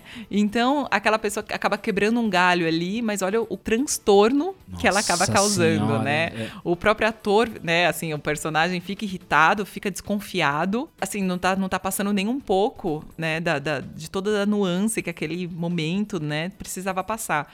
Eu acho que isso é, no fim, é, infelizmente, é muito comum hoje em dia, né, e, e não é uma pessoa profissional, com certeza. Você tá na, na- bastante nessa área corporativa. Você é uma das principais sei lá, do intérpretes lá na Japan House, do nosso Uhum. querido Cláudio Curita, que a gente tem que mandar um salve para ele, né? Sim. Então já com essa experiência muito grande, já muito tem um nome já no mercado, Uhum. muito respeitada. Então diversos aspectos fazendo a parte governamental, uma, um- Uhum. uma coisinha que eu queria falar em, em função desses trechos de filmes que eu achei, né? Sim, eu acho sim. legal a gente pontuar para o ouvinte. E essa a técnica, quando você vai se preparar, Uhum. você não, não, não é simplesmente ter o domínio da língua. Você tem que Isso. saber do conteúdo. Isso, É- exato. É, é importante você, sei lá, um tema que eu gostaria que você exemplificasse, assim, Uhum. de um tema muito fora da sua realidade, mas que você tem que estar. Sim. Como é que você Sim. se prepara? Com certeza. É, porque assim, quando as pessoas pensam né, na, na tradução, que é a escrita, e na interpretação, que é a falada, a grande diferença entre as duas, começando assim, é que a tradução você tem tempo. Né? Você tem o tempo ali de pesquisar é, na internet, você abre o dicionário, você fala assim, não, essa palavra, deixa eu pensar mais um pouco nessa palavra, deixa eu, não, não sei se é isso, depois eu volto, né? Vou primeiro vou fazer uma pausa, amanhã eu olho de novo o texto. Enfim, você tem é, a possibilidade de fazer isso. Agora, já na interpretação, você não tem esse tempo, né? Então, o que precisa, o que você precisa fazer é estar o ma- o mais preparado possível para você primeiro diminuir um pouco a carga cognitiva do seu cérebro e também para você ser o mais transparente possível. O mais transparente que eu quero dizer assim, que as pessoas te notem o mínimo possível. Que é, por exemplo, você vai em um evento de medicina, por exemplo, Certo, certo. que tem, sei lá, não sei quantos tipos de veias, não sei quantos tipos de, de ossos, etc. Se você fica o tempo todo, a pessoa tá lá falando, tipo, aveia tal, e você tá o tempo todo, tipo, aveia, aveia, aveia. Ca- Isso assim, você é melhor a pessoa falar então em outro idioma. É, é melhor não ter uma interpretação, entendeu? Então, quando você vai em um congresso ou você vai numa palestra para ouvir alguém do seu meio, da sua área, você quer ouvir nos termos em que você está acostumado. Então, por exemplo, arquitetura. Poxa, tem termos assim super específicos É, de arquitetura. Nossa, muito técnicos, etc e tal. Se você não estuda, você vai falar co- como que você vai conseguir mostrar o que é específico de uma arquitetura japonesa, né, para um brasileiro conseguir entender. Então, as pessoas querem participar de congresso e tudo mais e ouvir aquilo que elas estão acostumadas, né, da forma que elas estão acostumadas. Então, Nossa essa Senhora. é o essa é o, a importância do preparo, né? O, a- o preparo ele tem duas, dois pontos principais, né? Um é, claro, você está com o vocabulário alinhado com aquela expectativa daquelas pessoas, que é você vai num evento de medicina, vai ter médicos, você vai estar falando com médicos. Você vai num evento de arquitetura, arquitetos, que se você fica falando ou alguma coisa errada, as pessoas ficam incomodadas, né? E você acaba é, ficando evidente. Eu acho que é- é as pessoas percebem que tem um intérprete que está ali no meio e que não está fazendo um bom trabalho. Então, eu acho que tem essa questão, né, do, do vocabulário estar né, alinhado ali e tudo mais. E principalmente na interpretação, né, principalmente na simultânea, mas também na consecutiva, você não tem tempo de ir resgatar lá no fundo da sua memória alguma palavra que sempre aparece nesse meio. Você não tem esse tempo. Então você tem que estar com o seu vocabulário na sua memória mais recente, na sua memória ativa. Então você tem que trazer isso para perto, né? Da mesma forma que a gente falando alguma coisa, às vezes a gente esquece uma palavra, a gente fica, ai, como é Sim. que fala aquela coisa mesmo? Imagina na interpretação, tem o estresse, tem toda, todo, tudo aquilo, circunstancial. e você precisa estar com o vocabulário na ponta da língua para ajudar o seu cérebro a lidar com todo aquele estresse, né? Porque quando você está fazendo uma interpretação, é, principalmente na simultânea, você tem, eh, tem os esforços, né? Que, que um intérprete tem que passar, né? Que é é, você é, tem que ouvir e analisar, que são, chama os esforços de Gilly, né? O, o modelo de esforços de Gilly. Você tem que ouvir e analisar. Então você pega, né? Você está ouvindo e você tem que estar tá entendendo o que a pessoa está falando, porque para mim, uma pessoa falando sobre alguma veia específica, aquilo não quer dizer nada para mim, porque eu não faço, não sei nada de medicina, não sei Uhum. nada de veia. Então você tem que saber o que aquela pessoa está falando, porque eu acho que assim, o que a gente não entende, a gente não consegue explicar, Sim, né? sim. Então, primeiro você ouve e analisa, e aí depois você produz. Você tem o esforço da produção de passar para outro idioma, né? Então você analisou aquilo e você reformula em outro idioma. E você tem que ter uma memória de curto prazo, né? Muito ali ativada. Nossa. Então, todos esses esforços, né? E coordenar tudo isso É, é uma coisa assim que você tem que ajudar o seu cérebro é, a diminuir um pouco esses esforços e é estar com o vocabulário na memória ativa, né, muito na ponta da língua, é algo que vai te ajudar a coordenar todos esses esforços da melhor maneira possível. Aí você falou naquela na ocasião que você para isso você o seu preparo porque é questões de palavras, né? Uhum. São esses vocabulários que vão aparecendo sempre. Então, é, na- na área de medicina vai ter essas palavras, cirurgia, cirúrgica, Uhum, uhum. intervenções, não sei o quê. Sim. Como é que você se prepara para um, pra alguma coisa específica? Uhum, sim. Por exemplo, ah, eu recebo uma solicitação, ah, vai vir um, sei lá, um artista é, de, por exemplo, de arte contemporânea Nossa. e ele vai dar uma palestra é, porque vai ter uma exposição dele que vai começar, etc. Que isso é muito comum. Então eu preciso mergulhar no universo da arte. E aí não importa, talvez você sabe como é que fala arte contemporânea em japonês, não tem problema, você sabe disso, tá dentro de você. Só que às vezes você não fala sobre isso no dia a dia. Então, eu às vezes eu ponho até, eu até tava falando ontem com um colega sobre isso, que às vezes o meu, meu glossário tem até umas palavras super básicas, mas é porque eu preciso trazer ela para minha memória ativa. Então, o que eu faço normalmente? Por exemplo, ah, beleza, vai vir esse artista. Aí eu pesquiso sobre o artista, eu vejo sobre a vida dele, eu vejo as obras dele e tudo mais. Eu vou assim, você começa no geral, né? Deixa eu ver quem é essa pessoa, deixa eu ver qual é o universo do qual ele faz parte. E a partir dali, eu vou criando meu glossário, né? Tem ferramentas hoje em dia que você consegue usar para preparar o glossário de uma forma mais eficiente. E aí eu vou, então, preparando um glossário que vou pôr desde o tipo, ah, o nome da tese dele de doutorado, ou então é, o nome de uma obra, o nome de um personagem que aparece sempre na arte dele. É tipo um aplicativo isso. Isso, é tem, um tem uma software, ferramenta. É, é um software que você. Mas você pode fazer, enfim, Excel. No, no Excel, no Word, enfim.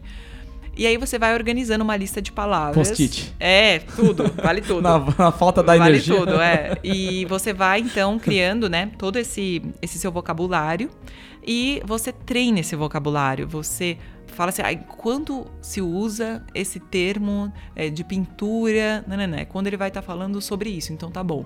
Nesse momento, o termo correto que um artista usaria e, um ar- e os artistas que vão estar ouvindo a palestra gostariam de ouvir é tal. Então eu preciso estar com ele assim, ativadíssimo, para a hora que vir eu já conseguir reformular né, a frase no outro idioma com aquele termo correto.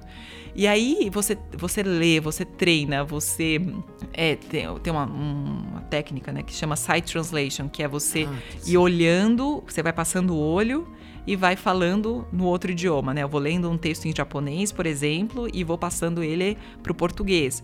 E aí eu já vou vendo as palavras que eu sei, as palavras que eu não sei. Olha e aí você vai montando o seu, o seu glossário. Isso é básico, qualquer intérprete profissional faz isso. Você chega assim extremamente preparado para aquele, pra aquele trabalho. Por exemplo, para o ouvinte, uma coisa mais próxima dele. Você fala de arte abstrata, é assim, é aqueles textos que você vai na, na exposição, que são lindos, conceituais, com uma elaboração, tudo mais, que só quem é da área às vezes consegue entender aquela, né? Porque também é difícil expressar arte por palavras também. Dá pra Sim, entender. com certeza. Mas é, um- é uma situação tão subjetiva, com tantas nuances. O que que pega numa questão, por exemplo, nesse caso aí da arte contemporânea? O que que pegou pra você? Sim, então, por exemplo, é, recentemente eu fiz a interpretação né, do Takashi Murakami, que é esse é, um artista contemporâneo japonês. E aí você tem que é, buscar, assim, vou- eu vou me preparar. Então é isso, você tem que montar um glossário com aqueles idiomas que sempre vão surgir, né? Não importa, não importa o, o- o meio, né? Você tem que mergulhar naquela realidade. Eu acho que esse é o ponto, né? Se é cinema, se é arte, se é arquitetura, se é sushi, não importa. Você tem que falar, eu falo com, comer ou degustar, por exemplo. Entendeu? Você tem que ir nesse, nesse nível, assim. Então, sei lá, você vai fazer um artista. Deixa eu ver como que ele fala. Deixa eu ver se ele é mais formal, se ele é menos Ah, formal. olha que legal. Deixa eu ver se como que eu vou passar essa entonação dele, né? Por exemplo, o Murakami, ele é extremamente humilde. Só que ele é assim, um cara incrível, respeitadíssimo, né? Em, em- em diversos, meu, com exposições no MoMA, no, no, no, em Chicago, no Museu de Arte de Chicago, etc. Enfim, uma pessoa. Então, é, na hora em que você está interpretando aquela pessoa, você põe aquela, aquele tom de humildade na sua voz também. Sensacional Então tem tudo isso que você precisa né, é, fazer. Então, às vezes é difícil, não é sempre que você tem a oportunidade de interpretar uma pessoa que tenha vídeos no YouTube, mas, por exemplo, esse cara tem entrevistas a, a perder de vista. Então eu vou me preparar, beleza, eu sei que é uma pessoa, é um arquiteto famoso, um artista. Eu tenho que ver como essa pessoa fala, como ele quer transmitir essa, essa mensagem. E é nisso que esses aparelhinhos acabam falhando, né? Porque às vezes um, uma forma dele falar que é humilde pode parecer falsa modéstia.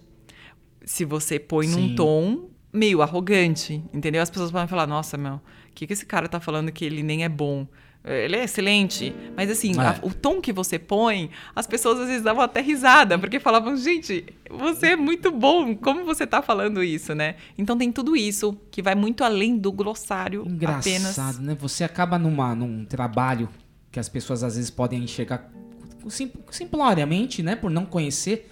Você acaba conhecendo muito da questões a- além da sociologia, da antropologia do, do, do homem, porque você acaba podendo. Você tem que traduzir em função do, do, do nível intelectual, social que a pessoa tem, dos Sim. seus costumes, né? Sim, com Você certeza. não vai fazer uma formalidade, você tá com um cantor de rock no Isso, Japão, você não vai exato. poder, né? E Exato. assim por diante. Sim. Tanto é que agora você me falou, e foi uma das referências que eu busquei, no Japão, eu- olha, eu tô aprendendo muito, porque Uhum. é sempre uma, um, um, um baú de novidades, Sim. né?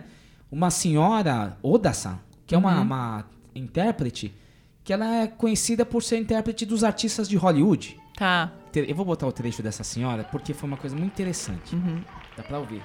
Ela tá traduzindo, é, é, em- sendo intérprete do Harrison Ford. Tá. さあそして通訳は戸田夏子さん鈴木さゆりさんにお願いしております They had developed emotional relationships for the character that I felt very strongly about, and I thought it was a, a very good opportunity for me. Thank you. えー、とたあの私はその、えーこう撮影が始まる多分4年前だったと思いますけどもリドリー・スコット Que nem か o ら Harrison 電話がござい Ford, por まして exemplo, tá lá. えーこのデッカードを Quem もう que vai 一 ser 度やる intérprete? 興味 Ah, があ fala るかという、 Nani Nani-san, acho que é Oda-san, não sei.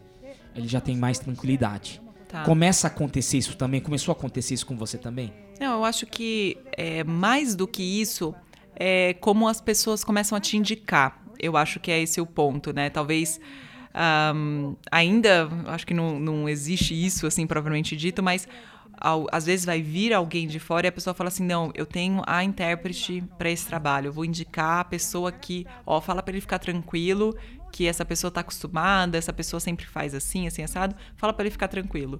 Então, isso eu acho que com certeza existe. Por exemplo, que essa interpretação do, do Murakami, ele não queria usar fone. A gente estava fazendo uma interpretação simultânea, mas ele está acostumado a fazer consecutiva. Ele está acostumado a alguém sentar do lado dele e ir falando o que a, a pessoa está perguntando, etc. E nesse caso, o desafio foi muito maior porque o artista é japonês, o curador era islandês e só falava inglês, e a plateia falando português. About your childhood. What you could tell us about uh, what kind of childhood did you have? えーっとじゃあもう早速、えー質問に対してお答えしますけどあのーまあえー東京に出てきたうちの両親は九州という、まあ、結構田舎町から東京に仕事を求めて出てきた Nossa senhora. Então nós fizemos duas cabines, né? Eu estava traduzindo do inglês pro português, do inglês para o japonês e do, in- e do japonês português, português japonês, e a minha outra colega estava traduzindo tudo que ela pegava do meu do português para o inglês. Enfim, uma confusão. Mas o artista não tirou o fone. em nenhum momento. Todo mundo estava preocupado dele se irritar com o fone e tirar o fone. Ele não tirou o fone durante todo o evento, porque ele estava extremamente confortável. Eu ia, eu estava traduzindo para ele, ele ia assim balançando a cabeça como tipo assim, sim, estou entendendo. Então, isso é assim, o sonho realizado, né? Que é você conseguir então transmitir de uma forma que a pessoa ficou ali extremamente confortável, se sentiu atendida, etc e tal. Então, isso tudo, eu acho que, claro, é, talvez assim, as instituições, na hora de te recomendar, falam assim, nossa, fulana deu tão certo com aquele artista que estava super inseguro com relação ao equipamento, fone, nossa, não, sei se vai dar certo, etc., que numa próxima vez a pessoa vai te chamar, porque você resolveu aquele problema para ela. Eu acho que isso tem realmente Ah, muito entendi. aqui no Brasil, com certeza. Eu também tenho minhas aventuras, Sim. né? De tradução. A gente acaba, né? Eu sou Sim. esses, mais ou menos, que a gente vai pegar, quebrando o galho. Quando eu fiz o documentário Yamino Itinit, Sim. eu... é, porque é mais fácil traduzir do Nihongo para português. Uhum. né? Ainda tem muita dificuldade, porque tem que ter um desafio final aqui para a Analisa Posete. Sim. Mas, é, aí peguei, e junto com a, do- a- da professora Célia Abeoi, né? Uhum. Nós, porque ela também é uma historiadora. Sim. Eu achei que ela, alguns termos, seria importante ter uma historiadora Sim. e ela também imbuída nesse tema. A gente fez toda a legendagem lá também, jornalista. Sim. Então a revisão gramatical. E deu tudo certo nessa parte. E o seu Hidaka, que é o personagem principal, ele, dessa, dessa história muito conflituosa da colônia japonesa, ele teve esses, esse episódio de ter um intérprete nos anos 40 que era necessário quando eles eram é, encaminhados às delegacias. E é uma, eu não vou entrar muito na parte política, Uhum. mas existiam alguns que interpretavam direito ou não, ou não, não interpretavam direito, Uhum. né? Não sabiam traduzir por não saber mesmo. E tinha os maldosos, Sim. Nossa. né?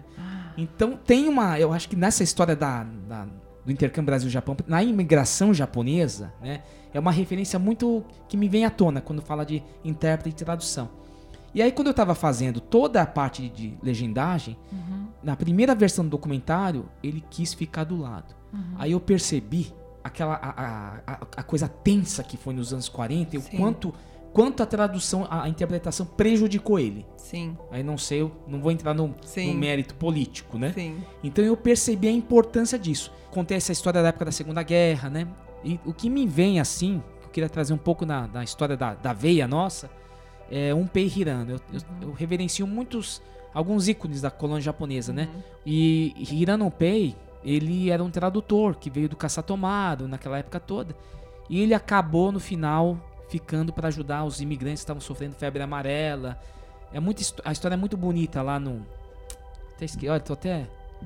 na colônia Hirano, que virou até o nome dele. São nove famílias hoje, né? Uma- não sei se é nove, mas são poucas que mantêm a memória de é, um Pei Hirano e com, com essa pessoa que veio pela tradução, veio pela comunicação, veio fazer essa, essa relação é, Brasil-Japão. Outra pessoa que não me, não me sai da cabeça, nunca vai sair, que é o Dr. Masato Ninomiya, né? Sim. Que ele que fazia. a- ele era intérprete do, dos generais, né? Da ditadura militar, Sim. aquela coisa toda. Ele ficou muito conhecido na época de Ernesto Geisel, né? Ô, Ana Lígia San, você tem alguma assim, um- algum personagem intérprete que você conhece nessa história? Eu falei ah, um Perrirano que é do meu universo, né? Da colônia japonesa, mas alguém que. Geralmente tem algumas histórias de guerra, né? É, então, porque a. a- eu não, não sei os nomes exatamente. É, a tradução simultânea, né? Ela começou depois da Segunda Guerra, que foram os primeiros equipamentos que surgiram e tudo mais, aquelas situações É assim mesmo? horríveis de horas e horas a mesma pessoa fazendo e tudo mais. Emil Hahn, are you represented by counsel before this tribunal? Nicht schuldig. Mas foi esse os primórdios da interpretação simultânea. Puxa, então, eu que legal Imaginando isso. essas pessoas que foram os pioneiros em fazer a interpretação simultânea num ambiente de ultra estresse, né, de, de num julgamento, né, de é, foi em Nurem- Nuremberg, né, acho que é Nuremberg, Isso, né? Nuremberg. E e aquelas pessoas que começaram, né, toda essa história da interpretação simultânea, que a- hoje em dia eu acho que é maravilhoso, porque você vai. O, o bom da simultânea é que uma palestra de uma hora dura uma hora. Uma Sim. consecutiva, uma palestra de uma hora dura meia. né? Dura, sei lá, 40 minutos, vai, talvez, que a gente É tenta du- ser é o mais hein? rápido possível. Então você acaba perdendo conteúdo, tempo, né? Você perde tempo. Então, nisso, assim, eu acho sensacional essas pessoas que começaram tudo isso. É uma história, né? História dos Sim, bastidores da com comunicação. certeza. Mas olha, eu vou te contar um caso, né? Uhum. Você vai ficar até brava. Uhum. Mas foi, foi assim. Acho que era um simpósio, alguma coisa de decassegue. Tá. E eu tinha que editar um negócio. Não, não. Eu ainda. Não era eu que ia editar. Aí eu joguei um. da câmera, Tá. eu joguei um microfone dentro da cabine. Ai, sei. com um ratinho lá. Sim. Pro cara, na verdade, ter ideia onde ia ser os cortes. Sim, Não que sim. usou, né? Mas Sim. assim, pra ele entender, porque tava tudo falando em japonês. Falei, como é que o cara vai, vai entender? Sim. Aí eu joguei num canal, então ele conseguia num fone. Foi muito legal, tecnicamente, Tá. resolver isso, né? E nesse momento, aí a, uma intérprete lá ficou brava, ela viu. Não pode, se você for usar, você Sim, vai ter que pagar. tem que pagar direito de É, voz. Tudo É. bem, não, gomina sai, aquela coisa toda. E foi um- uma oportunidade de eu entrar na cabine. Uhum. né? Mas você fica numa cabine acústica, né? Escura. Quente. Quente, você tem que ser invisível e tudo mais. E aí na, naquele post do Instagram, depois você tem que dar todos os seus secados, Tá. né? Eu acho muito legal do seu Instagram. Tem Legal. uns textos, tá? Que você teve um, um episódio, eu falei episódio, um trabalho Uhum. que você ficou sete horas na cabine. Sim. Me conta como é- é... que esse desafio... Legal. Não é sozinha, né? Não. É, então, e aí é dentro dessa, dessa profissão, né, do intérprete, é, tem essa modalidade, né, da simultânea, que você fica dentro da cabine, é, uma cabine acústica, parará, você tem que ter a visão de com quem você tá, de quem você tá interpretando, porque a gente usa muito, né, a expressão facial, é, é, pois é, entra até nisso. É, Nossa então, assim, às vezes Senhora. as pessoas param na frente da cabine, não façam isso, tá bom? Porque você tá, a gente Ah. cutuca a pessoa e manda a pessoa sair, porque você realmente é, tem que ter um contato visual para ver a expressão. Às vezes a gente faz até uma leiturazinha labial e tudo mais. E como que funciona o trabalho na cabine? É, a gente usa os equipamentos, né? Que você é, fica com o fone, recebendo o som diretamente de quem tá falando. E aí no seu microfone você passa pro outro idioma e as pessoas que estão com o foninho vão ouvindo. A interpretação ela requer uma, uma energia mental que é finita. Então, você de tempos em tempos precisa trocar com o seu colega de cabine, que então normalmente a gente trabalha em dupla, porque existe assim, uma estafa mental muito grande para você conseguir coordenar todos esses esforços, né?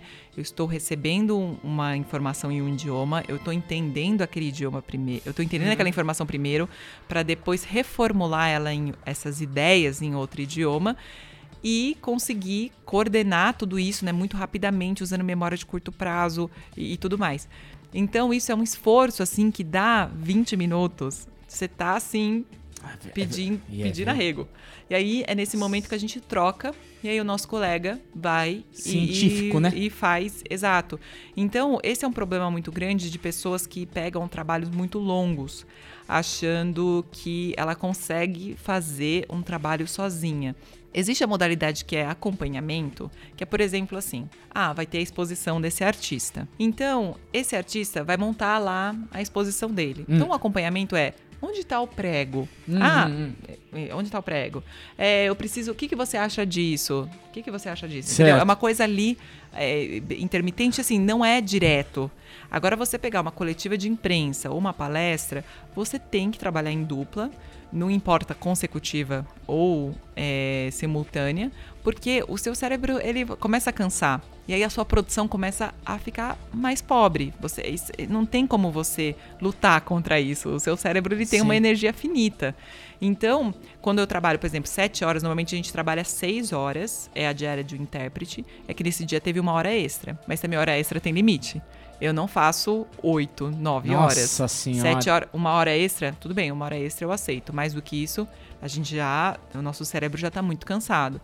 Então, você, é, a cada 20 minutos, normalmente, quando é mais longo, meia hora, é, porque assim, trocar muito rápido também não faz sentido, porque a gente incorpora um pouco, Verdade. né, o personagem e tudo mais. Então a gente tem assim uns 20 minutos que a gente tá ali recebendo todas aquelas ideias e passando para outro idioma, vai fazendo vários raciocínios. E aí o, a gente troca. E aí nesse momento da troca, a gente descansa, mas a gente tá também atento. A gente não se desliga completamente, porque a, a história Descansa vai lá continuar. dentro, né? Isso, a história vai continuar depois dos 20 minutos e eu tenho que pegar o fio da meada. E muitas vezes a gente se ajuda. Porque, por exemplo, Olha surgiu. É, a gente tá assim. Piloto é, e copiloto, né? Exato, exato. É um trabalho assim, conjunto. Então você tem que, por exemplo, ah. é, surgiu uma palavra lá de uma lei, nananã. Nossa, não sei. Meu, meu colega não sabe. Eu tô conectada na internet, eu entro, procuro, ou então ela engasgou numa palavra. Eu trabalho desse jeito. Tem colegas que são mais analógicos, eles escrevem no papel, tipo tal. Aí eu, beleza, perdi naquela hora, mas na próxima frase eu vou colocar esse, essa, essa palavra que eu perdi. E aí eu já escrevo no meu computador, eu deixo um Word aberto com letras garrafais. E aí eu escrevo, tipo, tal palavra. Então, isso me ajuda muito. Então, a gente tá descansando da produção, né? Do conteúdo ali, daquela... Adrenalina. né, Mas você tá ali o tempo todo atento. Então, isso chega no final do dia, você tá morto. Merece uma cervejinha, né? Exato. Merecidíssima. Então, é assim que a gente normalmente trabalha. プラス8は Olá, você está ouvindo o podcast Mais 81 Código de Área do Japão. Sou Hiromi, inteligência artificial e sua anfitriã para o tema especial com a tradutora e intérprete Ana Ligia Posetti. Infelizmente, não consigo imaginar a sensação de satisfação após traduzir alguma mensagem. Sinto-me bastante frustrada. Ô, Hirami, fica assim não. Espero que essa entrevista motive você. Porque muitas vezes nem nós humanos conseguimos nos entender. Eu acho que esse é o desafio. Isso é uma verdade absoluta. Com tudo isso que foi conversado, posso participar com uma menção de um filme. Nossa, sim, pode falar, Hiro. Você assistiu o documentário Comandante do diretor Oliver Stone? Oliver Stone, sim, nesse, no, nesse filme é o próprio Oliver Stone que entrevista o Fidel Castro. Exatamente. Reparou que a Oma intérprete o tempo todo com eles. Putz, não lembro. Deixe-me mostrar um trecho. Tá. Mire, yo no he sido creyente, Look, I've never been a believer. sencillamente, Simply porque los métodos que se because emplearon the para methods inculcarme used uh, in school to persuade me. Fidel Castro responde às perguntas do diretor com o auxílio da senhora Eugênia Gobato, que trabalhava há décadas com o comandante cubano. Não tinha reparado, Hiromi. Muito bacana, viu? Tá vendo? Olha a sua sacada. Enriqueceu ainda mais o podcast. Obrigada, fiquei emocionada por poder colaborar. A gente chega lá, Hiromi. Homens e máquinas caminhando juntos, tá? Conte comigo até o final deste episódio. Yorotsuku Negayashimasu. Kotirakosó. Sensacional, Hiromi. Então, vamos para o último bloco deste episódio, entre dois idiomas, com a tradutora e intérprete Ana Lígia Posetti.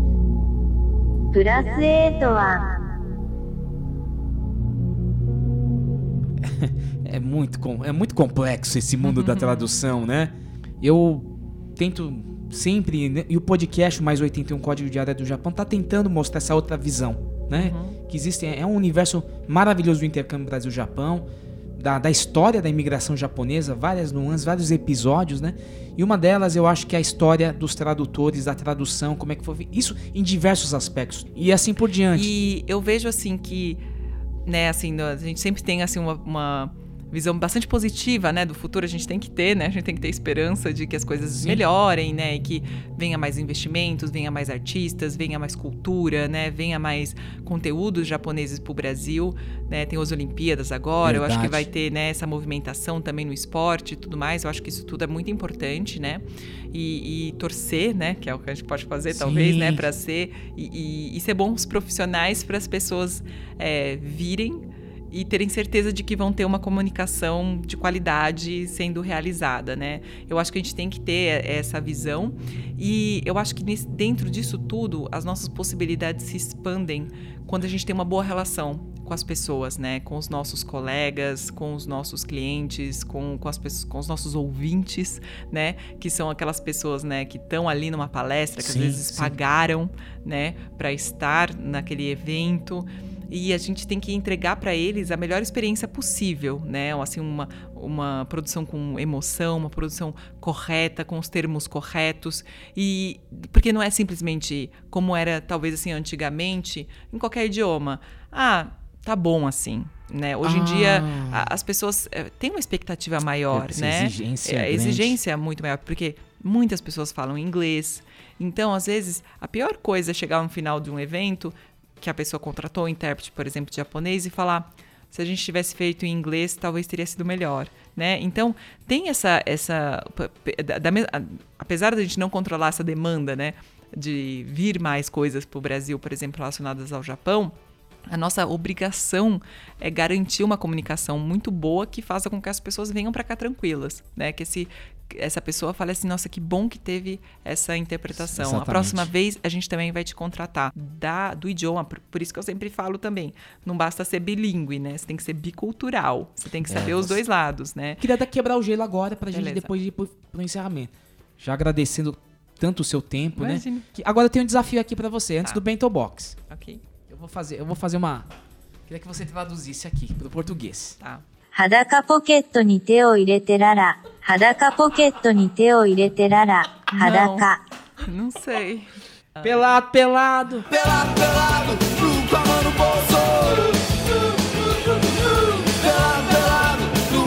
Bolso. Não, eu faço essa brincadeira. Que engraçado. Porque toda vez que vem um. É tosca a minha tradução, sim, mas. Sim. Toda vez que vem um, um um japonês, eu sempre usei essa música. Aham. Porque como é que você vai traduzir o pelado com a, a- como é? Nu com a mão no bolso? É, não, não, não dá. Aí vai no karaokê, eu mando ele... Não, tchau. não Brinca- faço. Brincadeiras à parte, né? Pra gente quebrar o gelo nessa Imagina. entrevista maravilhosa com Ana Lígia Posetti, intérprete, tradutora e, e a fundadora do Komorebi Translation. Nossa, fazendo o seu nome, fazendo o intercâmbio Brasil-Japão acontecer. Vamos para o Bento Box?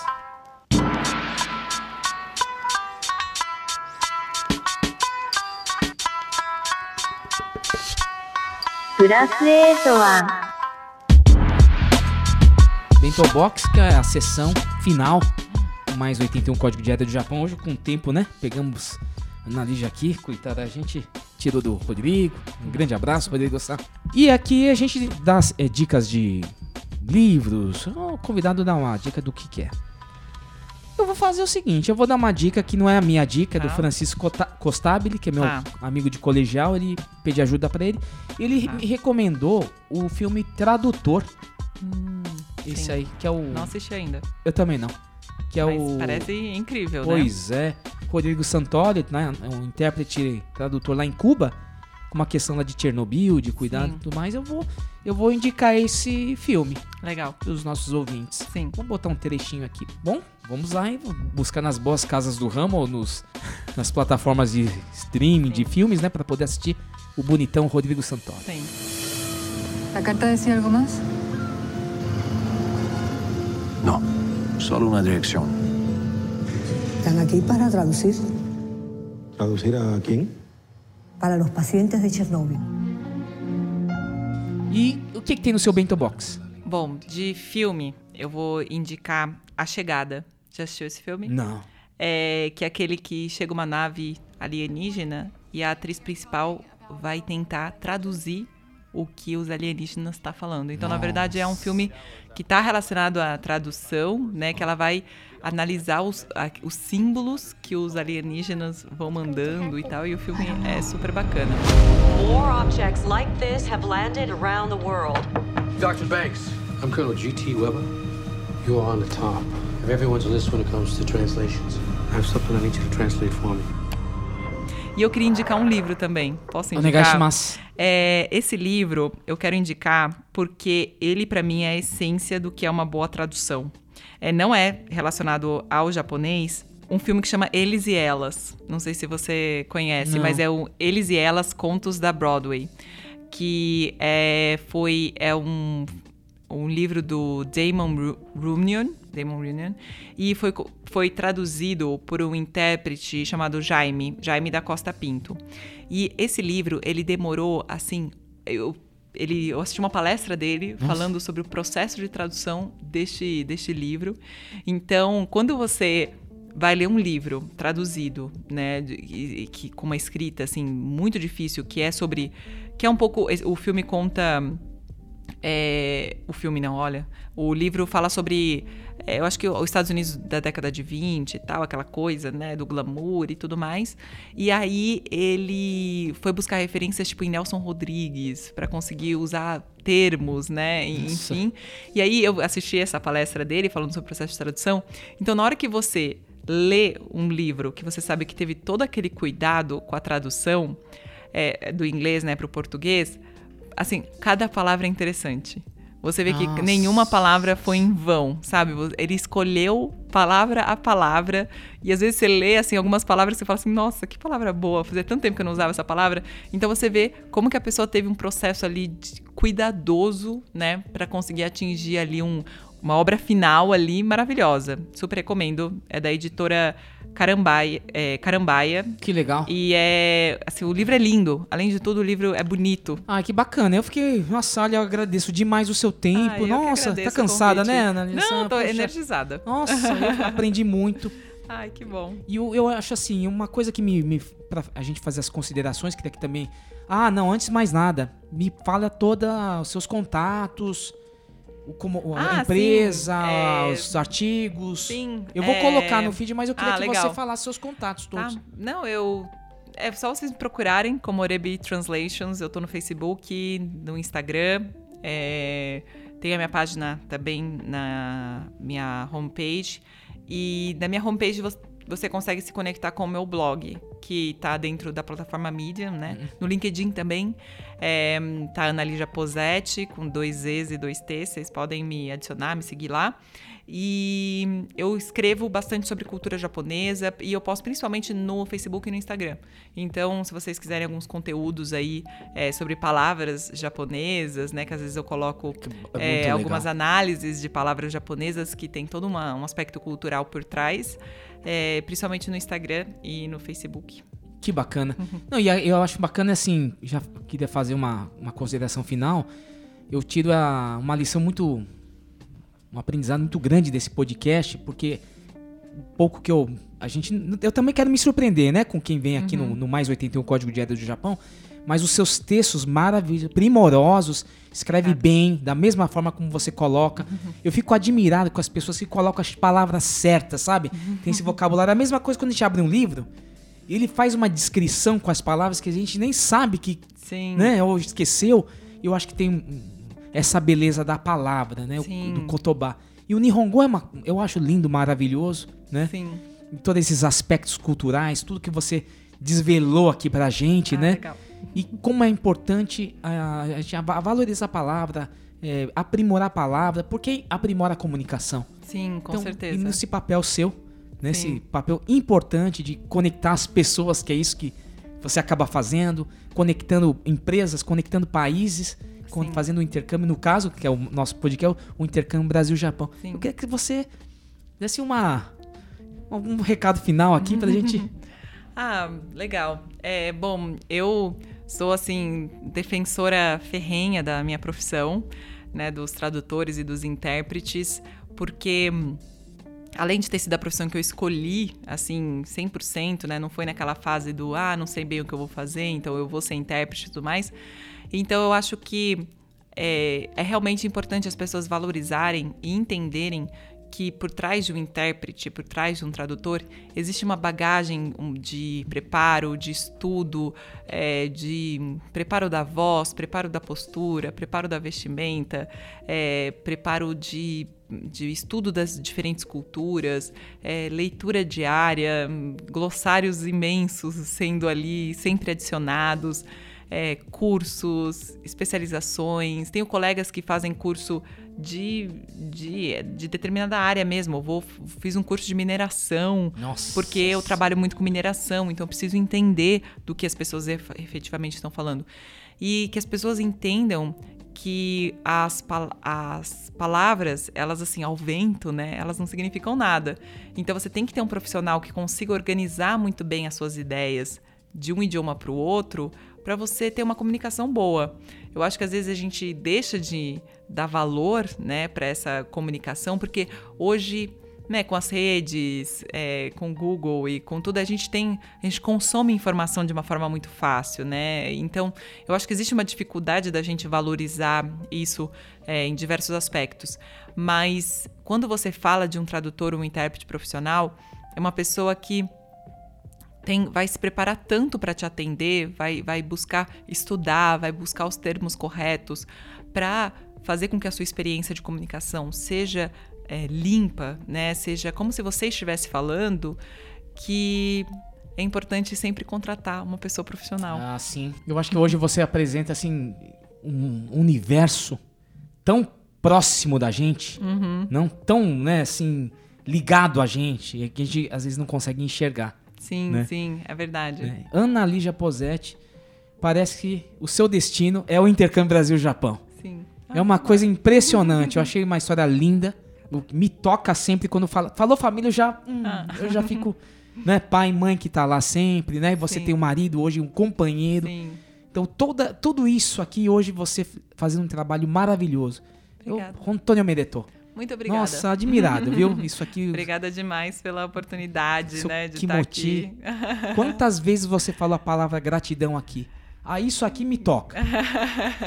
né? E você Mas falar é tão do- importante a gente ter gratidão, É. né? E às vezes a gente não tem. Você- Às vezes nem eu, nem eu tenho. É, a gente que às vezes, né? A gente é um ser humano também. Mas eu, eu vejo assim, assim, não, Kotobaldade nisso. Você, você usa, você cuida tão bem dessas palavras, né? Do Nihongo, mesmo em português, as palavras que você colocou. Então, hoje foi um podcast assim maravilhoso. Ai, que bom. Eu só tenho que te agradecer o seu tempo, o seu compromisso, né? A sua disposição. Ai, muito legal. Eu que agradeço a oportunidade de estar aqui. Eu acho que é importante esses espaços, né, de diálogo, de, É. de pra gente ocupar mesmo, né, esses espaços e trazer temas é, que parecem tão simples, né, às vezes, mas a gente começa a discutir, conversar, poxa, é, vai se abrindo, né, muitas portas. Então, eu agradeço muito a oportunidade de Sim. estar aqui, de poder conversar, dar risada, Dá me risada, né? divertir. Sim, Tentei, muito. ser- tentei traduzir, viu? Não, deixa pra lá. Não, tá certo. E ao você ouvinte, obrigado por estar conosco até o final desse podcast. Um abraço a todos. Gokigenyo. Sayonara.